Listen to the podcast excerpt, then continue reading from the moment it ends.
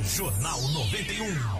Bom, o Inemar falava aqui no intervalo com o Mauro, é, numa situação bem interessante sobre as principais causas de acidentes Uhum. em relação à bebida, ao que mais que era, Inemar? É, É, celular. bebida, celular, álcool, velocidade, uma série de situações que o Mauro pode falar pra gente aí como é que está esse ranking triste, esse ranking da tragédia aí, né, Mauro? É, o ranking hoje basicamente passa pela primeiro lugar a velocidade, Olha aí, ó. segundo lugar a bebida, né?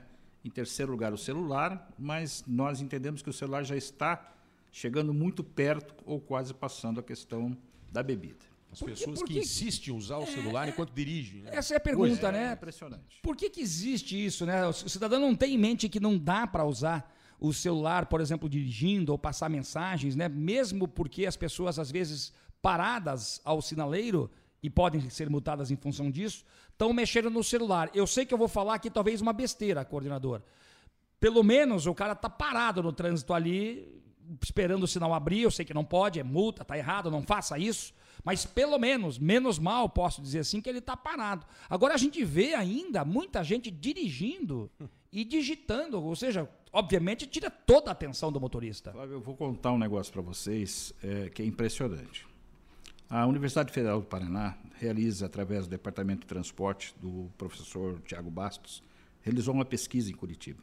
Ele colocou câmeras em dois ou três carros.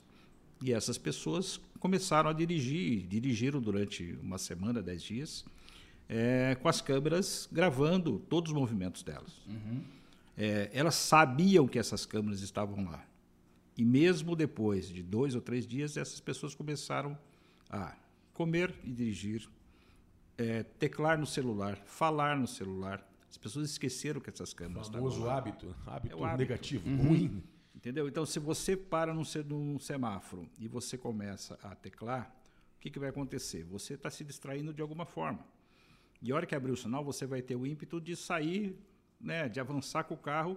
E você ainda está naquela conversa, naquele detalhe de você passar a mensagem ou ler uma mensagem. E não percebeu. E não percebeu o movimento que trânsito. está em volta de você. Então, o problema de você estar teclando no celular é justamente essa distração. Dois segundos são fatais Imagino. né? É uma distração é, de é, dois segundos é muito ligeira, é muito rápido, você não percebe isso. Então, ev- é, você tem muito mais chance de cometer ou de sofrer um acidente do que qualquer outra pessoa. Então, é, você não pode ter a distração, você não consegue fazer duas coisas ao mesmo tempo, dirigir e falar ou teclar no celular. Agora É, você imagine, eh, coordenador, que ainda tem gente que acaba, por incrível que pareça, misturando tudo isso numa atitude só.